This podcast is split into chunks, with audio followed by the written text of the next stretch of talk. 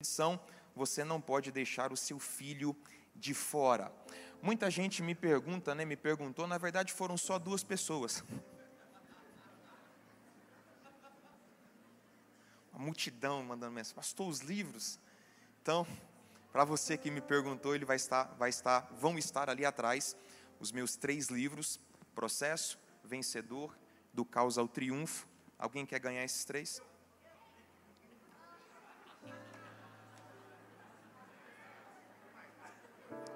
Só hoje, só hoje já foi 12 desse, desse. Meu Deus. Mas não existe colheita sem semeadura. Eu acredito nisso. É? Você está crente, hein? Eu quero compartilhar uma palavra com o seu coração, que está no Evangelho de Jesus, escrito por Marcos, capítulo 6. Vamos ler a partir do versículo 35.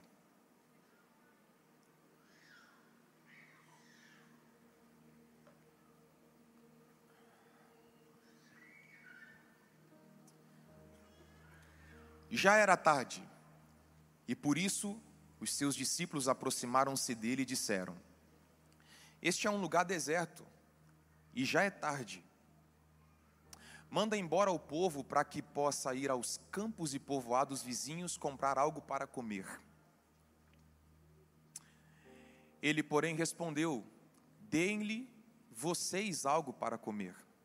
Eles lhe disseram: isto exigiria 200 denários, que era o salário de uma pessoa que trabalhava por diária. Então, a pessoa que era uma diarista, ela ganhava um denário por dia. Então, ah, para alimentar toda essa multidão, levaria aproximadamente quase um ano, um ano inteiro de trabalho, uma pessoa diarista ah, ganhando um denário por dia. Devemos gastar tanto dinheiro em pão e dar-lhes de comer? Perguntou ele: Quantos pães vocês têm? Verifiquem. Quando ficaram sabendo, disseram: cinco pães e dois peixes. Então Jesus ordenou que fizessem todo o povo assentar-se em grupos na grama verde. Assim, eles se assentaram em grupos de cem e de cinquenta. Tomando os cinco pães e os dois peixes, e olhando para o céu, deu graças e partiu os pães. Em seguida, entregou aos seus discípulos para que o servissem ao povo, e também dividiu os dois peixes entre eles. Todos comeram. Quantos comeram? Quantos comeram? Todos comeram e ficaram? Ficaram? Satisfeitos. E os discípulos recolheram doze cestos cheios de pedaços de pão e de peixe. 44. E os que comeram foram cinco mil homens. Na verdade, aqui foram cinco mil homens, fora mulheres e crianças. Coloque aí, por favor, o tema da minha reflexão nessa noite. Eu quero falar um pouco com vocês sobre o milagre da multiplicação. Vamos dizer todo mundo junto? Um, dois, três. O milagre da multiplicação. Só no evangelho escrito por Marcos, nós temos registrados aproximadamente 18 milagres. Na verdade, o sobrenatural no ministério de Jesus acontecia com muita naturalidade. Sempre que Jesus chegava no ambiente, a sua presença mudava o ambiente. Então, o sobrenatural no ministério de Jesus, ele sempre acontecia com muita naturalidade. Eu fiz questão de anotar aqui todos os milagres que Jesus realizou em Marcos, e eu só vou citar para você alegrar o seu coração e serve também para reacender a chama da fé no seu coração. No capítulo 1, ele curou um endemoniado, curou a sogra de Pedro e também curou um leproso. No capítulo 2, ele levantou um paralítico. No capítulo 3, ele cura um homem com uma mão mirrada, ressequida. No capítulo 4, ele acalma a tempestade. No capítulo 5, ele liberta um endemoniado, cura a mulher do fluxo de sangue e ressuscita a filha de Jairo. No capítulo 6, onde nós estamos meditando, ele multiplica os pães e peixes pela primeira vez e depois anda por cima das águas. No capítulo 7, ele liberta a filha de uma mulher sirofenícia e cura, e cura um surdo e um gago. No capítulo 8, ele multiplica pela segunda vez os pães e os peixes e cura outro cego. Já estou quase terminando, achei que vocês iam falar alguma coisa, mas tudo bem. No capítulo 9, ele liberta um jovem lunático. No capítulo 10, é a vez do cego de Jericó a enxergar. E no capítulo 16, acontece o milagre dos milagres. As mulheres foram ao sepulcro procurando um Jesus que estava morto, mas receberam a notícia de que ele estava vivo para todo sempre. Olha para a pessoa mais bonita que você conseguir encontrar aí e diga para ele, para ela, o seu Jesus não está morto. Diga aí, o seu Jesus está vivo. Então nós servimos, nós servimos um Deus que realiza milagres. E quando eu falo de milagres, alguém me perguntou esses dias, pastor, me dê uma definição do que é um milagre. Milagre nada mais é do que aquilo que só Deus é capaz de fazer e homem nenhum consegue explicar. Vou repetir. Milagre é aquilo que só Deus é capaz de fazer e homem nenhum consegue explicar. Quando um milagre acontece, todo mundo fica de boca aberta. Como isso aconteceu? Como isso foi resolvido? Como essa circunstância foi, foi, foi solucionada? Se não tem explicação, é porque é um verdadeiro milagre. E quando eu falo com relação a milagres, nós não temos dificuldades em crer no Deus do passado. Quantos aqui creem que Deus fez milagres? Glória a Deus. Porque se nós não cremos que Deus fez milagres, a gente tem que parar de ler a Bíblia, pregar a palavra, porque não está adiantando. Então nós não temos um, um, uma crise em crer no Deus do passado, no Deus que já fez, no Deus que já realizou. E nós também não temos dificuldade em crer no Deus do futuro, no Deus que fará milagres, no Deus que vai curar, no Deus que vai abrir porta, no Deus que vai entrar com providência. Quantos aqui creem e têm uma expectativa favorável a respeito de Deus com relação ao futuro? Então nós não temos dificuldade em crer no Deus que fez e nem no Deus que fará. A nossa maior dificuldade é acreditar no Deus que faz.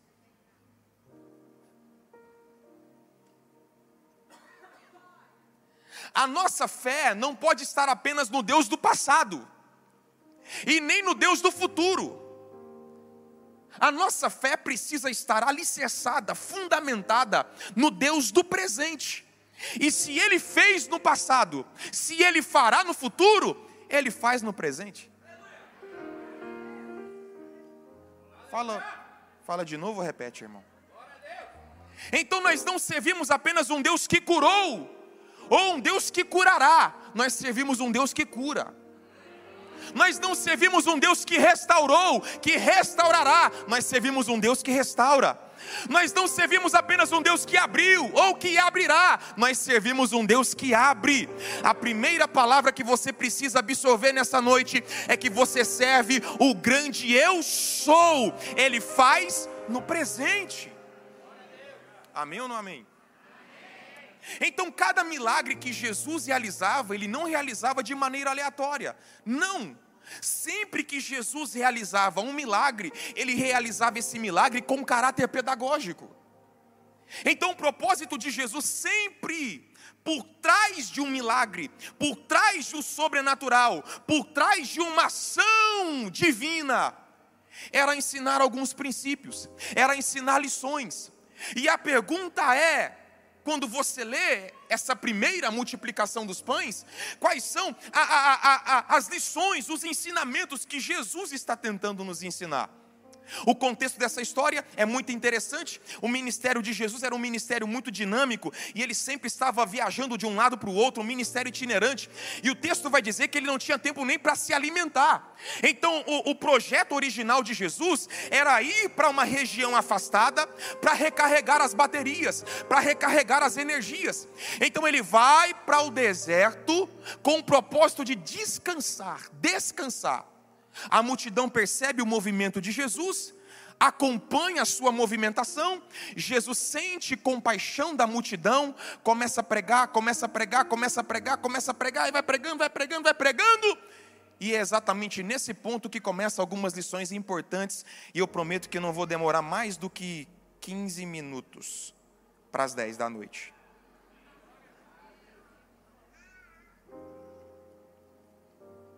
O dia vai avançando, os discípulos se aproximam de Jesus e diz: Jesus, o senhor não está vendo que tem uma multidão aí? O Senhor já pregou o Evangelho, já alimentou a alma. Agora manda esse povo embora, porque senão não vai ter como dar alimentação para todo esse povo comer. Então, quando os discípulos se aproximam de Jesus, a primeira lição está no versículo 35. Os discípulos se aproximam de Jesus e diz: Jesus, eu não sei se o Senhor percebeu, a gente tem uma multidão aí faminta para comer, e nós estamos num lugar deserto. Diga bem forte: o lugar era deserto. Essa é a primeira lição importante. Os discípulos se aproximam de Jesus e dizem: Nós temos um grande problema. Só que a geografia que nós estamos, ela não é favorável, ela não contribui. Jesus, nós não estamos numa praça de alimentação, nós não estamos num atacadão, nós estamos num lugar? Nós estamos num lugar? Então, os discípulos estão olhando para Jesus e dizendo: Jesus, as condições geográficas não favorecem, as condições geográficas não contribuem. E aqui há uma lição preciosíssima. Eu não sei nem se você vai falar alguma coisa. A primeira lição que os discípulos precisavam aprender e que nós também precisamos aprender é que Deus não depende de uma geografia favorável para nos favorecer. Isso aqui é pôr no Instagram, hein? Deus não depende de uma geografia favorável para cumprir os seus propósitos. Tem alguém aqui que está debaixo de obediência? Três pessoas, olha aí. Quem aqui está debaixo de obediência? Deixa eu ver você. De maneira bem discreta e educada, pergunte para alguém que está do seu lado: Você está debaixo de obediência, irmão? Diga aí, você tem certeza que você está debaixo de obediência? Hum. Por que, pastor? Porque existe uma promessa para aqueles que estão debaixo de obediência. Eu vou ler para você, Deuteronômio 28. E será que, se ouvires a voz do Senhor teu Deus, tendo cuidado de guardar todos os seus mandamentos que te ordeno hoje, o Senhor teu Deus te exaltará sobre todas as nações da terra. Olha isso, e todas essas bênçãos virão sobre ti e te alcançarão, quando ouvires a voz do Senhor teu Deus. Olha o verso 3: Bendito serás tu na cidade, e bendito serás tu no campo. Prepara para dar um glória a Deus. Sabe o que, que o texto está tentando dizer para nós? Que para quem está debaixo de obediência, não é abençoado porque está na cidade, e não é abençoado porque está no campo. Olha isso, para quem está debaixo de obediência, se ele for para o campo, a bênção de Deus o acompanha, se ele for para a cidade, a bênção de Deus o acompanha, se ele for para a direita, a bênção de Deus o acompanha acompanha. Se ele for para a esquerda, a bênção de Deus o acompanha. Se ele subir, a bênção de Deus o acompanha. Se ele descer, a bênção de Deus o acompanha. Então, para quem está debaixo de obediência, a bênção não está condicionada ao lugar, ao norte, ao sul, ao leste, ao oeste, porque se você está debaixo da bênção de Deus em obediência, a bênção de Deus vai te acompanhar por onde você for.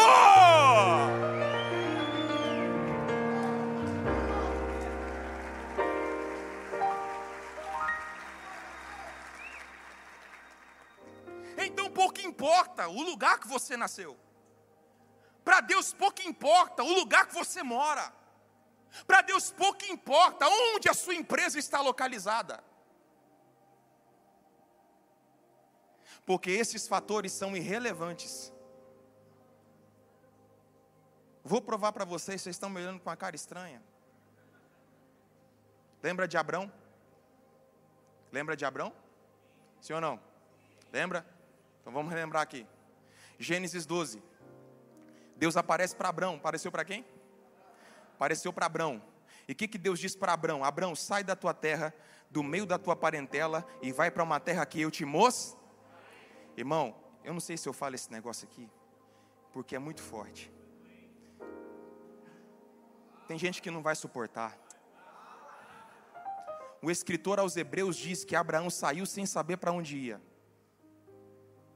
porque mais importante do que o destino é quem está te conduzindo. É, esse pessoal aqui sempre tem alguma coisa contra mim. Mas esse pessoal aqui me ama.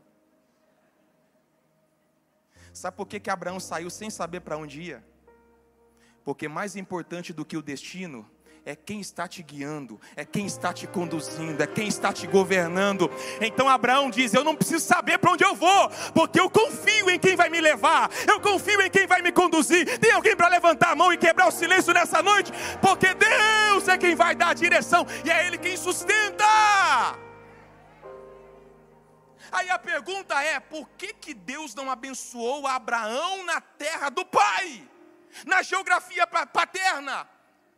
Porque se Deus o abençoa numa geografia favorável, alguém ia dizer, mas também estava na casa do pai, na geografia do pai, tudo era favorável, foi mamão com açúcar, mas também, né, com todo esse aparato geográfico, Aí Deus arranca Abraão de uma geografia favorável e leva ele para uma geografia desfavorável. Para quê? Para iniciar um novo ciclo na vida dele. Anote isso. Antes de Deus, Abraão era abençoado por causa da terra. Depois de Deus, a terra foi abençoada por causa de Abraão. É, dá um trabalho entender isso aqui, né? Então vou te explicar melhor. Antes de Deus, Abrão era beneficiado por causa da geografia paterna. Depois de Deus, foi assim. Onde Abrão pisava, Deus pisava com ele. Onde Abrão entrava, Deus entrava com ele. Onde Abraão tocava, Deus tocava com ele. Onde Abraão chegava, a presença de Deus chegava com ele. Vai ser assim na sua vida. Vai ser assim na sua vida. Eu vou ficar repetindo até você falar alguma coisa. Vai ser assim na sua vida. Vai ser assim na sua história. Vai ser assim no seu chamado. Vai ser assim na sua empresa. Deus não depende da sua geografia para te prosperar. Deus não depende da sua geografia para te engrandecer. Deus não depende da tua geografia para te colocar em lugares altos. Numa geografia desfavorável, Deus vai te favorecer. Alguém crê nisso? Diga amém.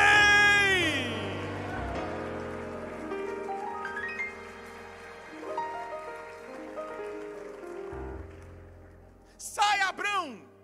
Ok. Gênesis 13.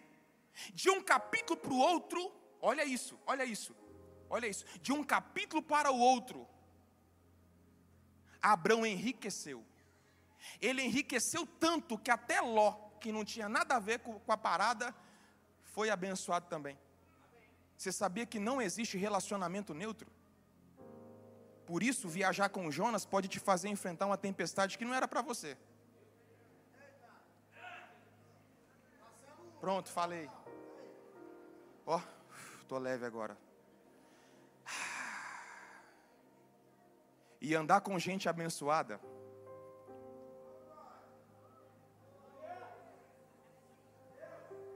Às vezes você não tem nada a ver com a parada, mas a bênção de Deus é tão grande na vida da pessoa que respinga em você.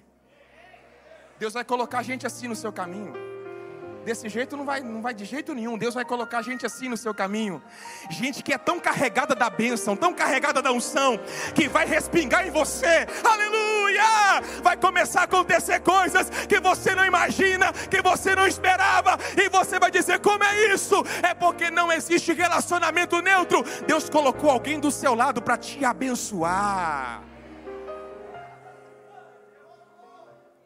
Aí, aí, era tanto gado, era tanta ovelha, era tanta criação, que a geografia não comportava os dois. Aí os pastores começaram a brigar. Não, porque esse pasto aqui é de Ló. Não, porque esse pasto aqui é do meu senhor Abraão. Não, porque esse pasto aqui é do meu senhor Ló. Não, porque esse pasto aqui é de Abraão. Começou a contenda. Por causa de geografia. Vocês estão me acompanhando ou não? Começou uma briga por causa de geografia. Aí chegou Abraão para resolver a parada. E Abraão chega, o que está acontecendo aqui? É que os meus pastores estão brigando com os seus pastores, porque é, muita, é muito gado, é muita criação para pouca terra. Aí, olha, às vezes parece que crente é idiota, sim ou não? Só parece, tá, irmão? Porque Abraão olha para lá e fala assim: não vão brigar por causa de geografia. Quem tinha a bênção de Deus? Abraão ou Ló? Quem era mais velho? Abraão ou Ló? Quem ouviu Deus? Abraão ou Ló? Quem tinha o direito de escolher primeiro? Abraão ou Ló? Mas Abraão era tão consciente da bênção que ele carregava que ele disse assim: Ló, faz o seguinte. Escolhe aí. Se você for para a direita, eu vou para a esquerda. Se você subir, eu desço. Se você descer, eu subo. E alguém ia falar, mas é um besta mesmo. Abraão tinha que bater na mesa, rapaz, você me respeita, que quem ouviu a voz de Deus fui eu. Que você está vivendo é por causa de mim. Mas Abraão é tão consciente da bênção que ele diz assim: a bênção não é geografia, não é geográfica, a bênção está em mim. Aí o texto vai dizer que Ló escolheu a melhor geografia, as campinas verdejantes do Jordão. E no melhor lugar ele perdeu tudo. E Ló, e, jo, e, e Abraão, foi para a pior geografia. E lá, Deus o prosperou ainda mais. Deus o prosperou ainda mais. Porque quem tem a bênção de Deus não fica brigando por causa de cadeira. Quem tem a bênção de Deus não fica brigando por causa de cargo. Quem tem a bênção de Deus não fica brigando por causa de posição. Quem tem a bênção de Deus não fica brigando. Não, não, não, não. Se você tem a bênção de Deus, querido, abra mão. Abra mão, porque a bênção não está nesse cargo que você tem. Não está no dinheiro, no seu salário. A bênção está em você. Onde você for, Deus vai contigo. Alguém pode celebrar Ele?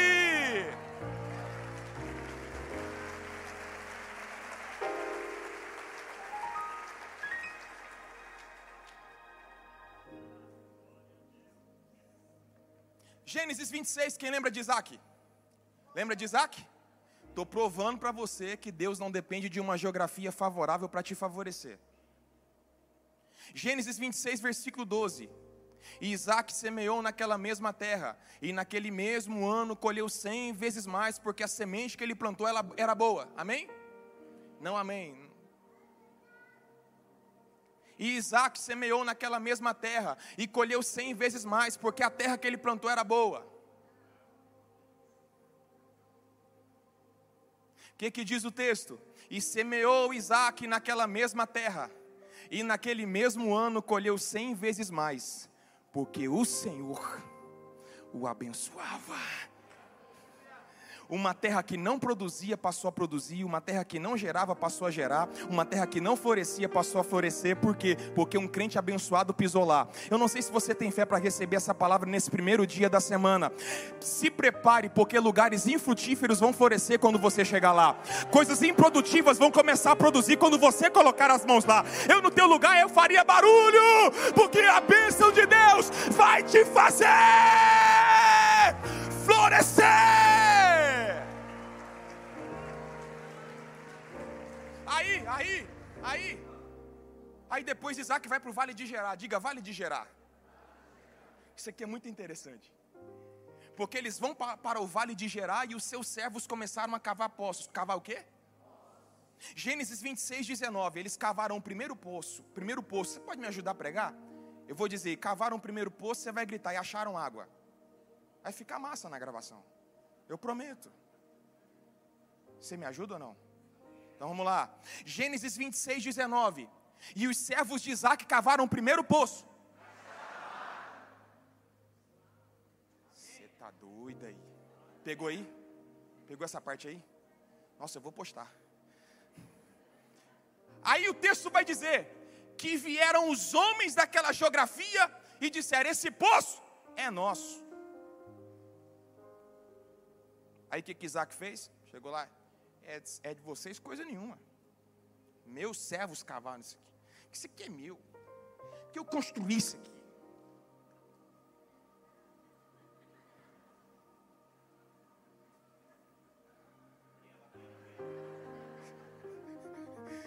Meus servos cavaram isso aqui.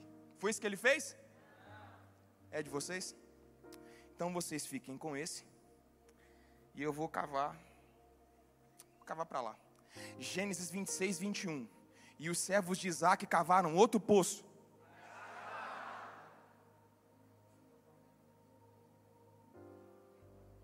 Dois é demais, irmão. Não, aí já é o cúmulo. Aí a Isaac tem que brigar. Sabe aquele tipo de crente? Eu sou crente, mas. É, tem um irmão que falou, pastor, estava na briga, cara me deu um tapa, aí está escrito lá, batei, batei. Eu fui para cima dele, pastor. batei, batei, é comigo. Eu sou crente, mas não pisa no meu calo, não. Eu sou crente, mas. Dois é demais. Não, pastor, não tem o sangue de barata. Isaac brigou por causa do segundo poço? Não. É de vocês? Quer também? É esse? Que pegou aquele? Vai pegar esse? Não. Então, beleza, vou, vou cavar aqui. Gênesis 26, 22. E os servos de Isaac cavaram mais outro poço.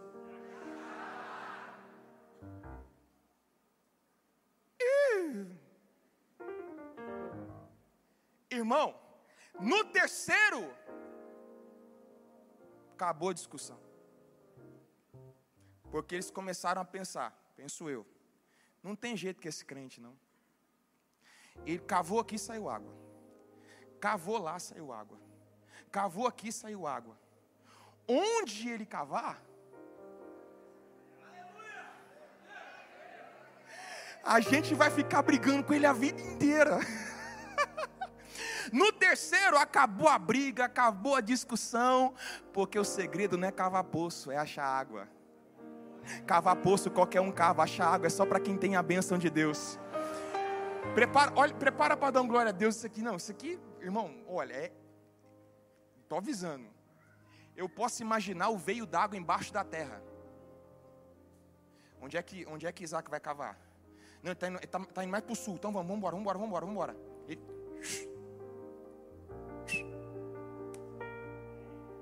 E agora, ele está movimentando para onde? Está tá, tá indo mais para o leste, mais para o leste. Não sei nem se é para cá ou leste, mas vem para cá.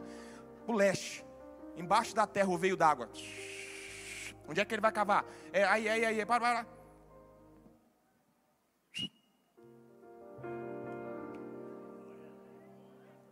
Você entendeu que se Isaac cavasse mil poços, em todos eles ia achar água. porque a bênção de Deus não é geografia, não é geográfica, está em você.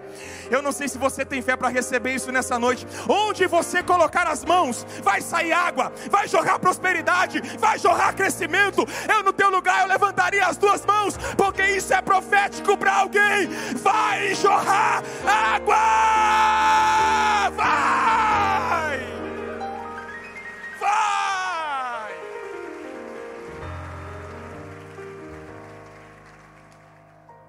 Vou terminar.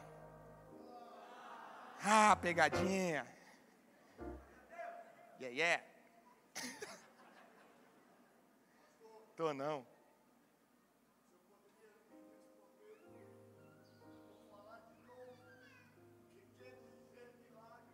Milagre é aquilo que só Deus é capaz de fazer e homem nenhum é capaz de explicar. Amém.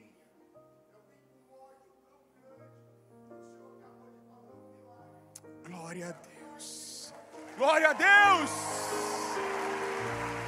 Glória a Deus. Glória a Deus. Você pode aplaudir mais forte.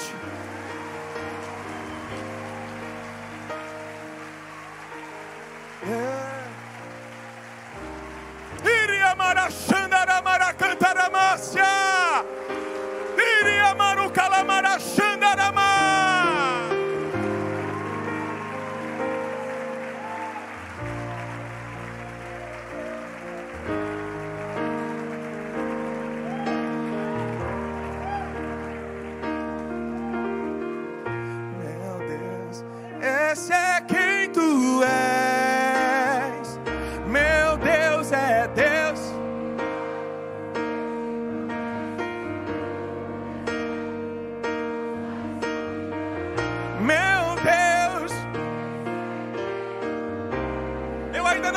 De pregar. Adore, adore, adore.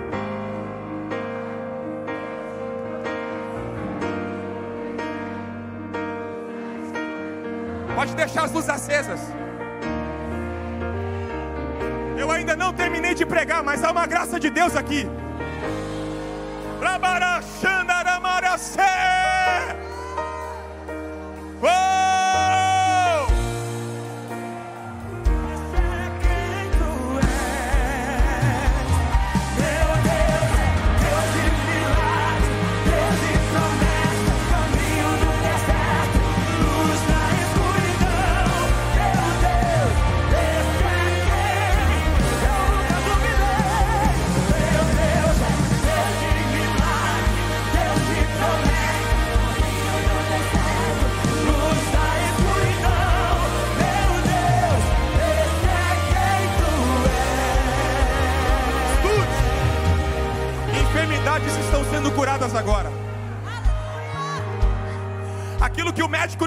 Fazer, Deus está fazendo hoje. Sabe por quê? Porque Ele age mesmo quando eu não vejo, Ele age mesmo quando eu não sinto, mesmo quando eu não percebo, eu sei que Deus está trabalhando. Ah, tem alguém que crê nisso nessa noite? Você serve um Deus que faz milagre, milagre, milagre, milagre, milagre, milagre, milagre, milagre, milagre. Me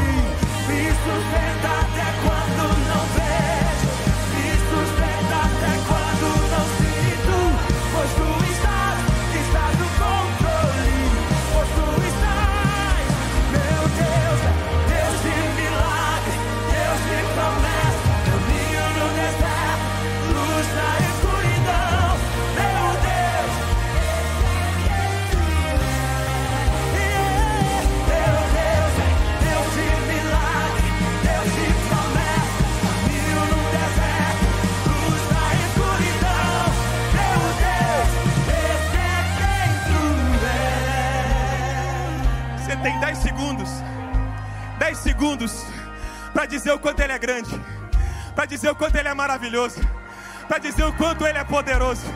10 segundos para você quebrar o silêncio e adorá-lo como nunca adorou, e exaltá-lo como nunca exaltou. Você pode levantar as suas mãos, você pode quebrar o silêncio, você pode falar em línguas estranhas, porque o Deus de milagres pisou aqui na Family nesse domingo e Ele está dizendo: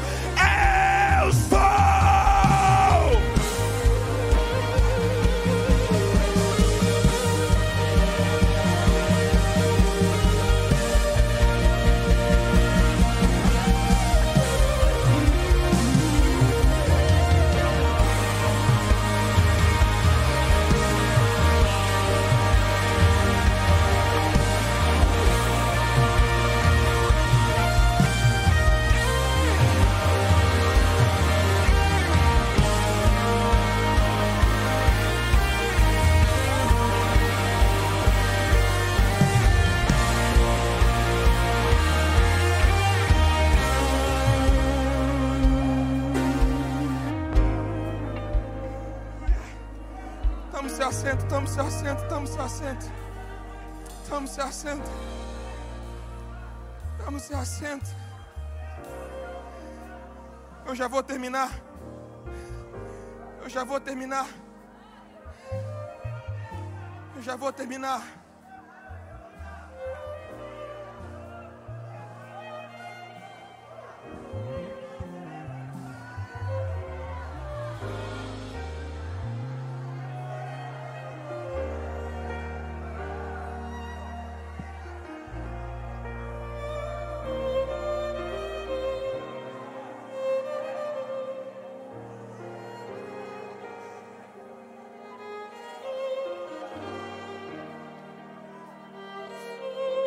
Escute mais cinco minutos. Pode voltar as luzes. Versículo 35. Além de uma geografia desfavorável, os discípulos olham para Jesus e dizem: Jesus, o senhor já viu que hora que é? Além da gente estar numa geografia desfavorável, o senhor já olhou no relógio? Já está tarde. Se era para fazer alguma coisa, tinha que ter feito antes. Os discípulos estão olhando no relógio e está dizendo: Jesus, não há mais tempo para fazer absolutamente mais nada. Você já teve a impressão de que Deus está atrasado?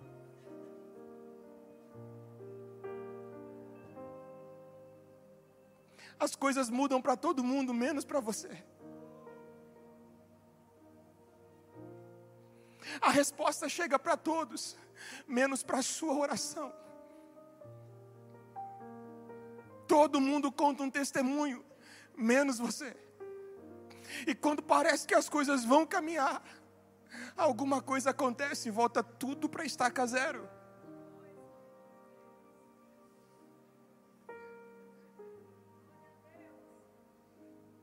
Escute, se ainda não aconteceu, é porque Deus sabe que você suporta. Ele conhece a nossa estrutura e sabe até onde nós podemos suportar. Eu perdi as contas de quantas vezes eu disse, Deus, eu não aguento mais. Deus é a última agenda. Deus é a última pregação. E Deus lá do céu olhando, eu sei que você suporta, aguenta. Aguenta, porque o meu relógio não atrasa e nem adianta. Ele tem um tempo certo, vai chegar a sua vez.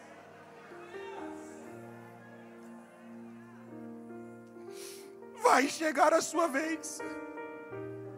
Talvez eu venha, talvez eu esteja falando para pessoas nessa noite que entraram aqui no limite. E dizendo: Deus, já era para ter acontecido, já era para ter mudado, já era para ter aberto, já era para ter respondido, e Deus está dizendo: aguenta, vai chegar a sua vez, vai chegar a sua hora. Deus não está demorando, Ele está caprichando. Compartilha isso com alguém. Deus não está demorando, Deus está caprichando. Deus está caprichando.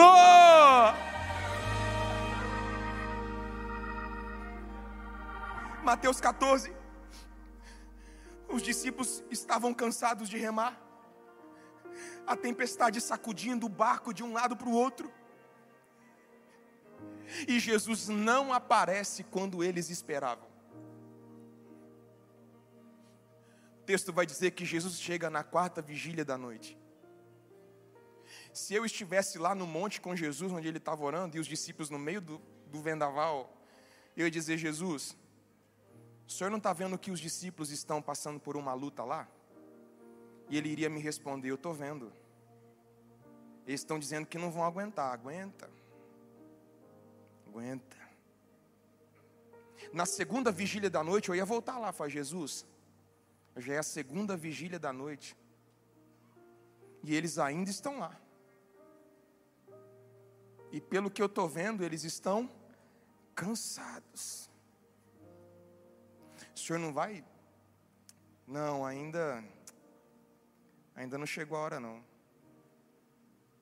Na terceira vigília da noite eu ia voltar. Jesus já é a terceira vigília da noite, madrugada. Os bichinhos estão tá cansados. Ainda não chegou a hora.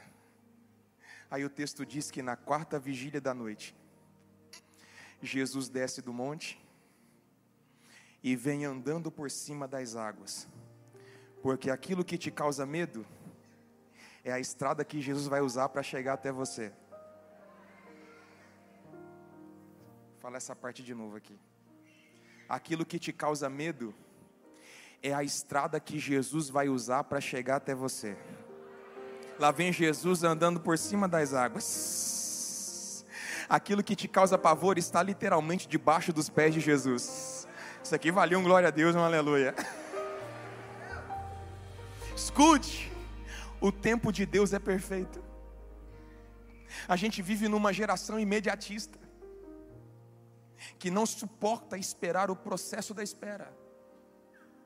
E a gente quer tudo para ontem, para agora, para já. E a sua falta de paciência não vai acelerar o tempo de Deus, porque o tempo dele é perfeito. Eu estou pregando para pessoas aqui que vai ter que aguentar mais alguns anos. Outras vão ter que suportar mais alguns meses. Outras, mais algumas semanas. Outras, mais alguns dias. Outras, mais algumas horas. Porque o tempo de Deus para a vida de alguns aqui está chegando no momento exato. Eu vou repetir isso aqui. Para alguns aqui, o céu está gritando: a sua hora chegou. Eu no teu lugar eu faria barulho. O céu está gritando para alguém aqui: a sua hora chegou.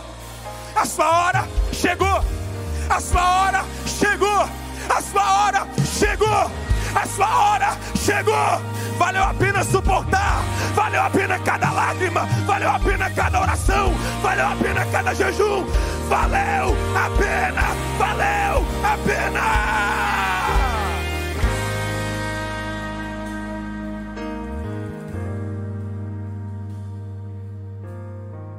Terceiro, não vai dar para terminar. Eu termino outro dia. Você pode ficar em pé?